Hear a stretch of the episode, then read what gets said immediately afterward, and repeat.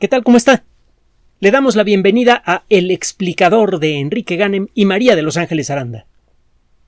Como todos los años, cuando se hace el anuncio de un premio Nobel relacionado con temas científicos, pues eh, nosotros le dedicamos tiempo.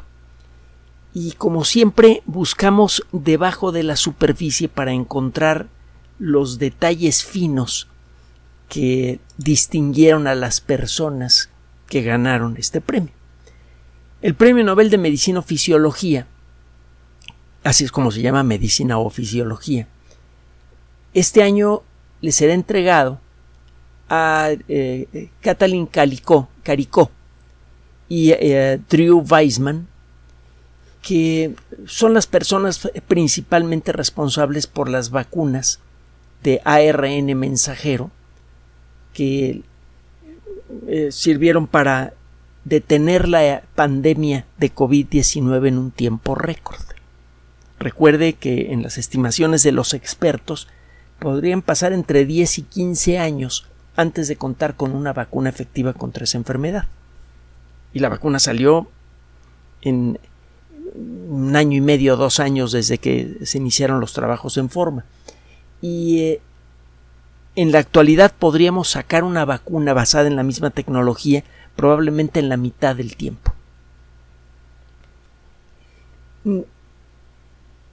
Exactamente cómo funcionan estas vacunas. No nos vamos a meter en, los detalles que ya explicamos en su momento durante la pandemia de COVID-19, pero la esencia es esta. Para que el sistema inmune aprenda a reconocer alguna cosa como peligrosa, necesita tener una muestra. Estas muestras normalmente vienen en forma de proteínas. Las proteínas, lo hemos comentado en muchas ocasiones, son sustancias hechas de moléculas más pequeñas, los aminoácidos. Hemos explicado en varias ocasiones, y además lo sabrá usted de la escuela, que en el núcleo de nuestras células se encuentra el ácido desoxirribonucleico, que al igual que las proteínas está hecho de moléculas más chiquitas. Las moléculas chiquitas que forman el ADN son los nucleótidos. La secuencia de nucleótidos codifica la secuencia de aminoácidos que hay que construir, eh, que hay que pegar para formar una proteína. Si usted lee, hay técnicas para eso, la secuencia de nucleótidos en el ADN, usted puede saber qué proteínas se van a formar y eh, nos enseñan en la escuela que en una célula normal el ADN eh, es una molécula muy larga que tiene grabada en, en, ella una serie de tramos. Cada tramo tiene información suficiente para fabricar una proteína. A ese tramo que tiene la información para fabricar una sola proteína se le conoce como gene. El ADN es como un, un de los viejos grandísimo que tiene, entre otras cosas, un montón de recetas grabadas para producir distintos platos. Si quiere usted hacer mole, tiene usted que buscar dentro de esa cinta magnética la receta para el mole. Una vez que la, que la localiza, escucha usted la receta y la anota en un papel. Como la cinta magnética es muy delicada y solamente se puede escuchar en una máquina especial, que se encuentra dentro del núcleo celular, que en este caso sería una especie de biblioteca pegada a una cocina, lo que sucede es que usted busca la receta, eh, la receta del mole. Eh, este asunto todavía no sabemos exacta, exactamente cómo le hace la célula para conseguirlo, cómo localizar dentro del ADN la información que necesita para fabricar una proteína. Ya empezamos a tener una idea y es un verdadero relajo, pero bueno, el caso es que una vez que localiza usted la receta del mole, la copia en una hoja de papel, la, copia con lápiz, para poder borrar después esa receta. Ya que tiene copiada la receta en papel, abre una ventanita de la biblioteca y pasa la receta a la cocina, que es en donde se hacen los platos. En el caso de la célula, el núcleo, que es en donde se guarda el ADN, y en donde se lee el ADN, cuenta con las condiciones necesarias para fotocopiar la información de algún tramo del ADN en una molécula que se llama ARN mensajero. Esta molécula es fácilmente reciclable. El ARN mensajero sale por un poro de la membrana nuclear, la membrana nuclear tiene varios poros, y va a parar a una estructura que rodea el núcleo que se llama retículo endoplásmico. Allí un montón de robots moleculares llamados ribosomas se encargan de leer la información del ARN mensajero y fabricar proteínas. El, retículo endoplásmico sería la cocina, los robots moleculares serían los cocineros. Esto pues, lo hemos explicado montones de veces. ¿Qué es lo que necesita usted hacer para... Eh,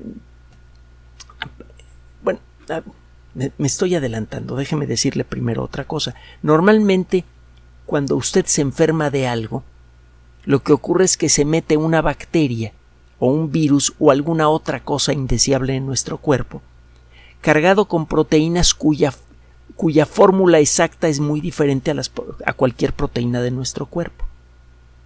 Un grupo de células, las células del sistema inmune, se encarga de reconocer la presencia de proteínas indeseables en el cuerpo y una vez que las localiza, se las presenta al resto del sistema inmune que aprende a atacar a cualquier cosa que tenga esa proteína. Dentro de, eh, colectivamente llamamos glóbulos blancos a las células del sistema de defensa, porque al microscopio inicialmente se veían todas iguales. Luego nos dimos cuenta que hay muchos tipos diferentes y que cada tipo tiene eh, labores muy específicas. Dentro del gran grupo de las células eh, que conocemos genéricamente como glóbulos blancos, hay unas que se llaman células dendríticas. Las células dendríticas son las que se encargan de ver, oye, esta proteína no la reconozco, está fea, se la voy a enseñar al resto del sistema inmune para que aprendan a atacar a cualquier cosa que la tenga. Son células presentadoras, las células dendríticas. Eh, cuando sucede una infección normal, el cuerpo eh, primero se defiende de la mejor manera que puede y aprende a reconocer las proteínas de aquello que se metió al cuerpo y que causó tanto daño. En una vacuna usted lo que hace es un simulacro de infección. Toma usted, por ejemplo, un virus, lo rompe en pedacitos, el virus ya no es peligroso, ya no es infeccioso, e inyecta los pedacitos en el cuerpo humano. La presencia de proteínas raras alarma al sistema inmune, en particular a las células dendríticas, que se encargan de presentarle esas muestras hechas pedazos al, al, sistema inmune. El sistema inmune aprende a atacar a cualquier cosa que tenga esas proteínas. La próxima vez que un virus entero se mete al cuerpo, es destruido. Las vacunas normales funcionan bien contra cierto tipo de enfermedades, pero hay otras que no, para las cuales no, no funciona esta técnica. Si usted toma em, em, eh, coronavirus rotos y los inyecta en el cuerpo humano, el cuerpo humano desarrolla alguna defensa contra, eh, contra este tipo de bichos, contra eh, los, ah, los virus, pero la defensa no es efectiva.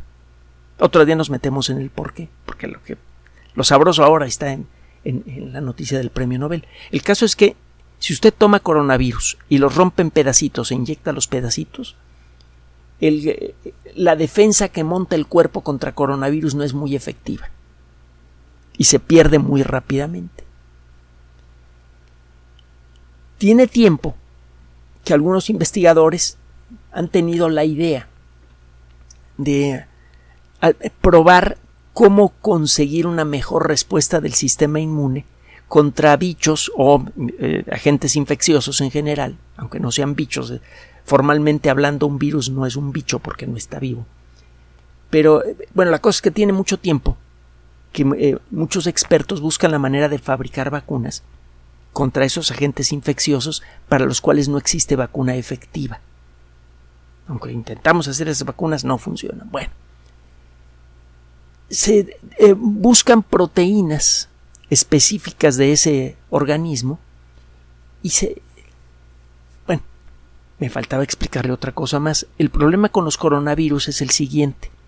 La parte exterior del coronavirus, que es la que puede ver el sistema inmune, tiene una gran cantidad de una proteína, de ejemplares de una proteína que ahora llamamos proteína de pico. Cuando usted ve al microscopio electrónico a un coronavirus, ve un disquito y un montón de piquitos.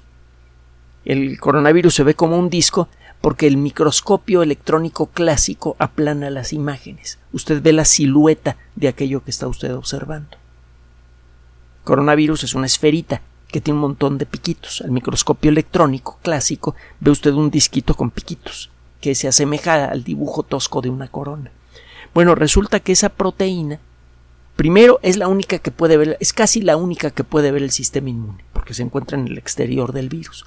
Y además esa proteína es crucial para que el virus haga su trabajo. Las proteínas de pico son las que sirven para que el virus se pueda enganchar en las células que va a atacar. Si no se engancha con una célula, el virus no puede atacarla. Y lo que se encontró después de mucho esfuerzo es que las proteínas de pico de los coronavirus cambian muy rápidamente de una semana a otra. Lo mismo pasa, por cierto, año con año, con las proteínas exteriores del virus de la gripe. Por eso las vacunas contra la gripe hay que refrendarlas cada año. Además hay otros factores que hacen que las vacunas contra la gripe sean poco efectivas. Normalmente tienen una efectividad como el 50% o algo así. Bueno, el caso es que las eh, proteínas de pico de los coronavirus están cambiando rápidamente. Nuestro cuerpo si se mete un coronavirus natural en nuestro cuerpo, el sistema inmune normalmente reconoce a un pedacito de la proteína de pico y ese pedacito cambia mucho de una generación a otra del coronavirus. Nuestro cuerpo aprende a atacar a todos los coronavirus que tengan una cierta fórmula en esta parte de la proteína de pico y como esa cambia, al cabo de pocas semanas, la defensa que montó el sistema inmune ya no sirve. El coronavirus ya cambió. Por eso usted puede contagiarse de catarritos dos o tres veces a lo largo de una, de una temporada, de un invierno, por ejemplo. Hasta hace relativamente poco los coronavirus solamente producían catarritos. Pero bueno, a principios del siglo XXI eh, apareció el, SARS, luego el MERS, son dos eh, enfermedades gravísimas producidas por coronavirus, afortunadamente poco contagiosas, y eso generó alerta en la comunidad eh, científica especializada. El día que aparezca un virus, un coronavirus que sea muy contagioso y que produzca una enfermedad peligrosa, nos la vamos a ver eh, muy negra porque no tenemos vacunas contra ellos. Se pusieron a trabajar los investigadores especializados en estos temas y encontraron que hay ciertas partes de la proteína de pico que no cambian de un virus a otro, de una generación a otra. Pero no sabían cómo decirle al sistema inmune que fabricara anticuerpos contra esos rincones de la proteína de pico. Bueno, es aquí en donde entran los autores de este trabajo. Tiene tiempo que muchos grupos científicos diferentes tratan de hacer lo siguiente. Para el caso de coronavirus y de otros, de otros agentes infecciosos para los cuales no se pueden hacer vacunas clásicas.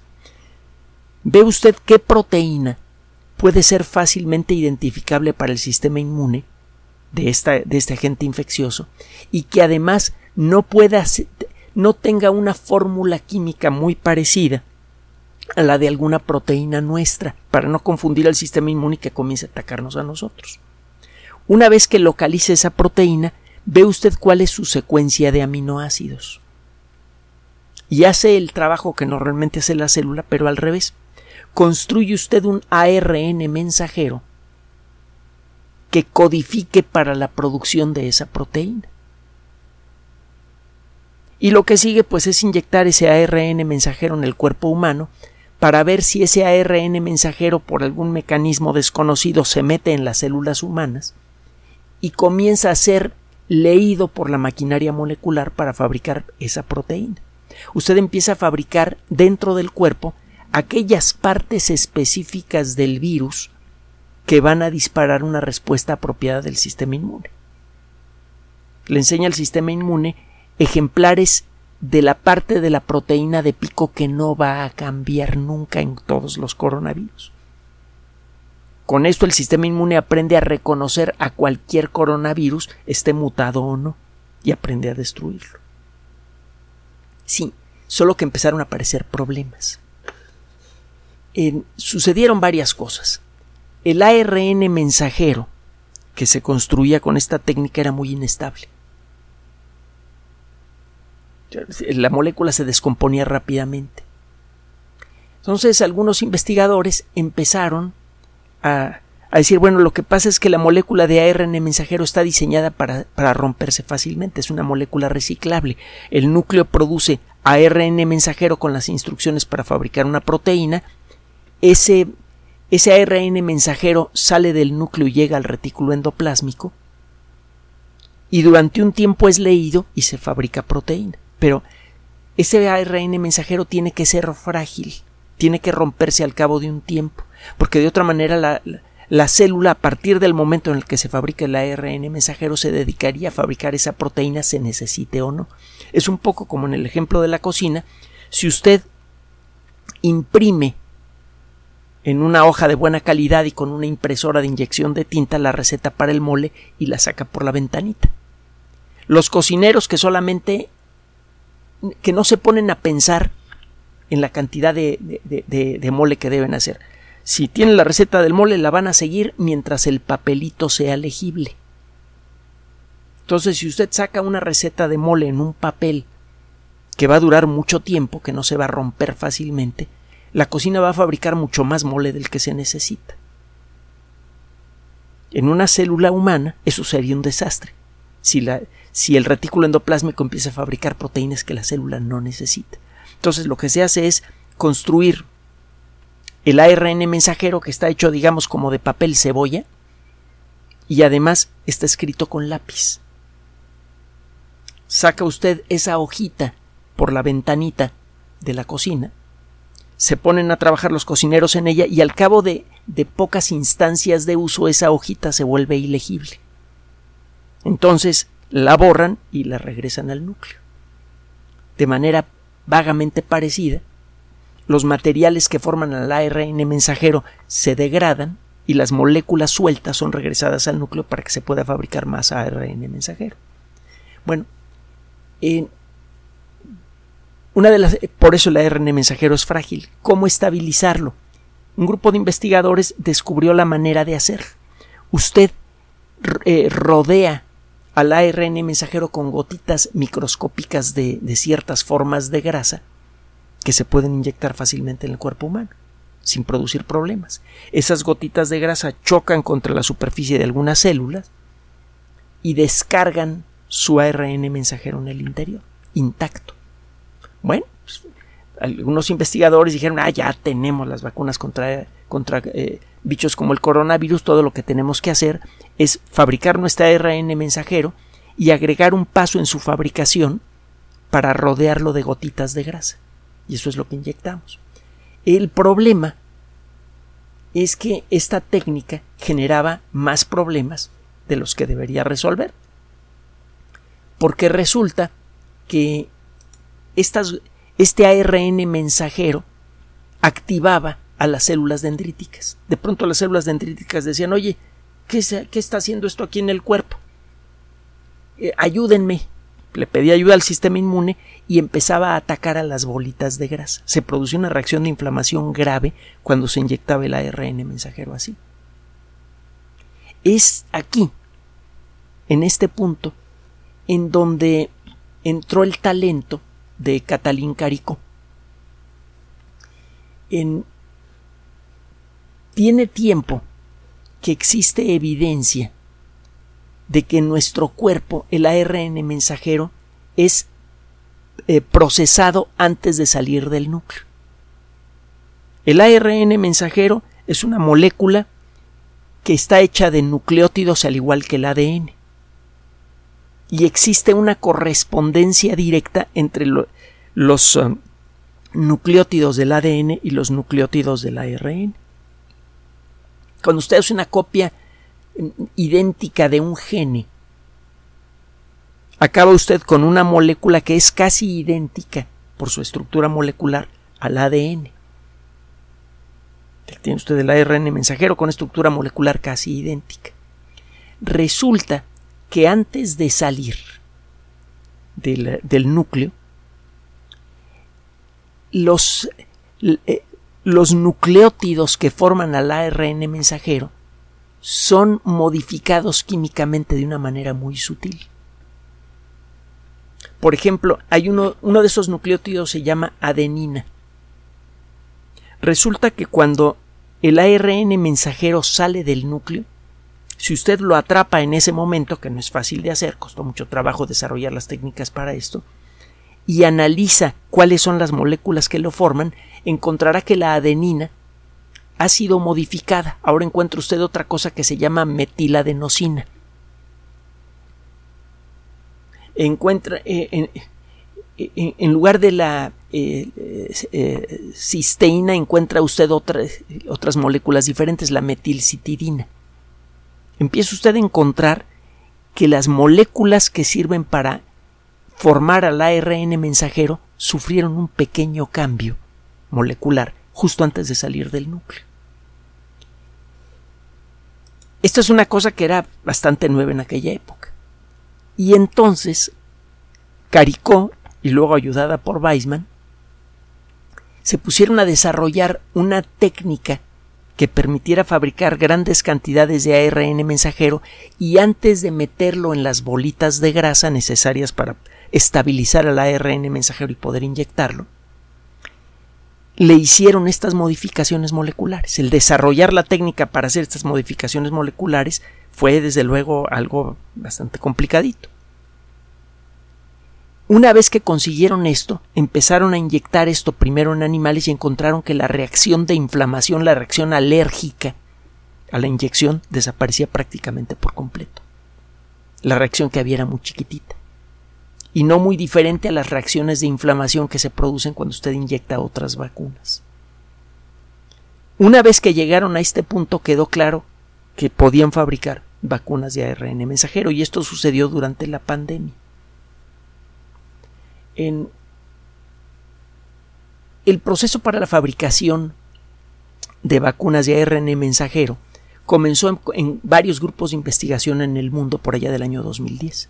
Varias compañías empezaron a buscar la manera de desarrollar estas vacunas y gracias a la técnica desarrollada por Caricó y Weissman se empezaron a fabricar vacunas experimentales contra virus como el famoso Zika, que rara vez produce alguna enfermedad grave, pero que favorece eh, eh, las malformaciones en fetos de mujeres infectadas.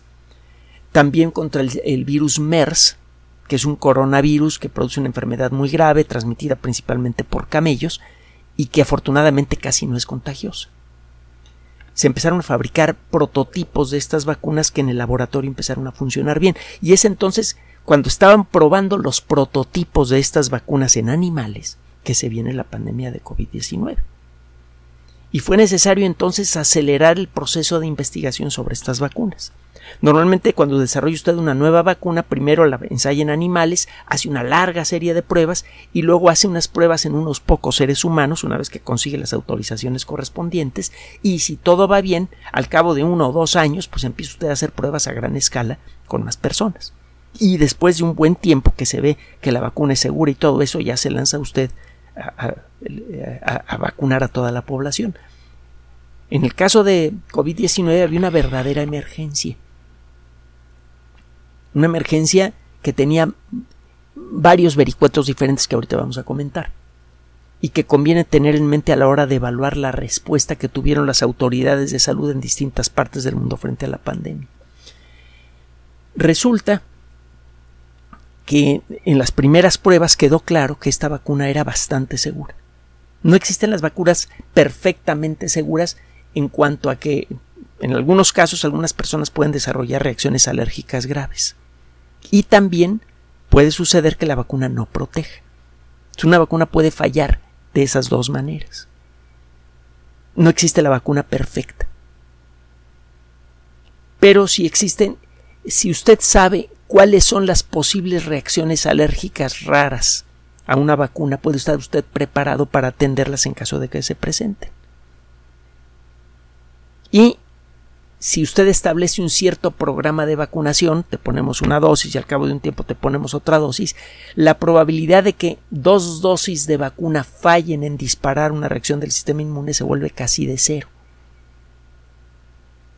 Si usted vacuna a un montón de personas de esta manera, siempre habrá una que otra persona que no reaccionó a ninguna de las dos inyecciones, pero como estas personas van a estar rodeadas de gente que sí está protegida, lo más probable es que nunca se contagien. Con eso alcanza usted a crear una situación de protección para todo el colectivo. Eso es lo que hicieron, eh, lo, que se hizo a partir del trabajo de estos investigadores. Fue gracias al talento y a la constancia de Caricó y Weisman que fue posible hacer realidad lo que parecía ser una buena idea que se había echado, eh, que se había tirado a la basura. La primera idea, oye, vamos a, crear un ARN mensajero que codifique para la fabricación de la proteína que va a disparar la reacción correcta del sistema inmune, inicialmente no funcionó. El ARN mensajero resultó ser muy inestable, lo fabricaba usted y antes de poderlo inyectar ya se estaba degradando. A alguien se le ocurre la idea de rodearlo con bolitas de grasa. Bueno, lo inyectamos y produce una reacción alérgica grave. Híjole, la idea de hacer ARN mensajero para vacunas no sirvió. Esa fue la sensación de muchas personas. Estos dos investigadores, principalmente Carico se pusieron a buscar la manera de darle la vuelta al problema. Fue esa mezcla de talento y tenacidad lo que permitió revivir lo que parecía ser una excelente idea, pero que no funcionaba.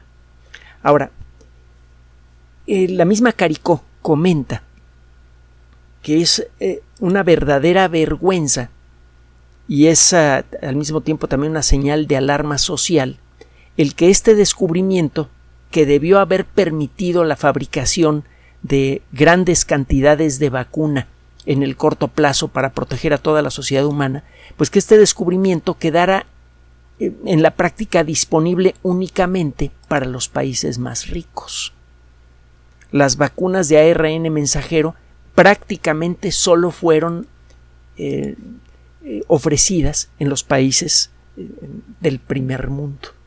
Nosotros tuvimos la suerte de contar con esas vacunas gracias en buena medida al trabajo de, eh, nuestros eh, diplomáticos, pero de otra manera eh, habríamos tenido acceso únicamente a otras vacunas que si bien fueron muy efectivas, no tenían la misma posibilidad de producir buenos resultados. Las vacunas de este tipo, en el corto plazo, podrían ayudar a a desarrollar nuevas terapias contra el cáncer, terapias contra enfermedades autoinmunes y terapia, bueno, protección, vacunas nuevas, contra enfermedades que se han resistido a las técnicas de vacunación tradicional. Es un descubrimiento realmente maravilloso. Como suele suceder en todos los casos en los que descubrimos algo interesante, importante sobre la naturaleza, ese descubrimiento viene siempre cargado con responsabilidad social. En este caso, el no haber desarrollado rápidamente estas vacunas por cuestiones de derechos de autor le costó la vida a millones de personas en todo el planeta. Y eso obligó a muchos países a adoptar medidas que en todos los casos resultaron ser eh, socialmente ambiguas, inevitablemente. Por ejemplo, en países como México, en donde no se restringió mucho el movimiento, fue necesario hacer esto. Y esto pasa en muchos otros países del mundo, también pasó en los Estados Unidos. No se puede restringir mucho el movimiento de las personas, a pesar de la existencia de una pandemia como estas, porque esta restricción puede producir un efecto en cascada, de hecho lo produjo parcialmente en el sistema eh, económico, que puede arrastrarse por años y que indirectamente puede costarle la vida y la salud a tanta o más gente que la que va a afectar la pandemia. El hecho es que solamente una fracción de las personas que se enfermaron de, de COVID-19 experimentaron la enfermedad grave y solamente una fracción de esas personas eh, falleció. Pero todo mundo experimentó el impacto económico de COVID-19, lo seguimos viviendo de haberse tomado medidas más restrictivas con la intención de reducir los contagios, habrían sucedido dos cosas. Primero, no se habrían podido reducir los contagios en la práctica, porque por muchas medidas restrictivas que usted ponga, la gente tiene que salir a trabajar. Hay labores básicas que se tienen que realizar para que la sociedad siga funcionando. Hay que seguir eh, er, eh, produciendo electricidad y distribuyéndola, lo mismo pasa con el agua, con los alimentos, con las medicinas. No, se habría podido detener por completo la actividad de la sociedad humana para tratar de detener la pandemia. Y lo que habría ocurrido es un desastre económico mucho mayor que el que estamos viviendo, que habría afectado a millones de personas. Entonces, este, este desastre económico podría haberse reducido en mucho si la sociedad humana hubiese tenido colectivamente un poquito más de decencia. Las vacunas de ARN mensajero podrían haber sido desarrolladas y repartidas a gran escala mucho antes de haberse contado con los permisos necesarios. Como solamente lo podían fabricar ciertas empresas que tenían el permiso de los dueños del derecho de autor, eso retrasó en mucho la producción masiva de estas vacunas y eso le costó la vida a mucha gente. Es un tema que tendremos, en el que tendremos que pensar activamente en los próximos pocos años por venir. Lo hemos comentado en muchas ocasiones. El eh, verdadero problema que enfrenta la sociedad humana para garantizar su futuro es producido por ella misma, no por la naturaleza y el caso de las vacunas de COVID-19 son un buen ejemplo. Total, gracias al talento, a la perseverancia de estas dos personas, contamos ahora con una nueva tecnología que nos permitirá enfrentar nuevas pandemias en forma mucho más efectiva y es por eso que reciben un muy merecido Premio Nobel de Medicina. Gracias por su atención. Además de nuestro sitio electrónico www.alexplicador.net, por sugerencia suya tenemos abierto un espacio en Patreon, el explicador Enrique Ganem, y en PayPal, el explicador patrocinio por los que gracias a su apoyo sostenemos este espacio. Puede usted descargar gratuitamente estos audios en formato MP3 en Spotify y en iTunes como El Explicador sitio oficial y en SoundCloud como El Explicador y con formato de video en YouTube en El Explicador sitio oficial. Recuerde nuestras redes sociales de siempre, Twitter Enrique-Ganem y en Facebook Enrique Ganem sitio oficial, El Explicador y los grupos que usted ya conoce. Finalmente, El Explicador siempre somos María de Los Ángeles Aranda y Enrique Ganem. Gracias.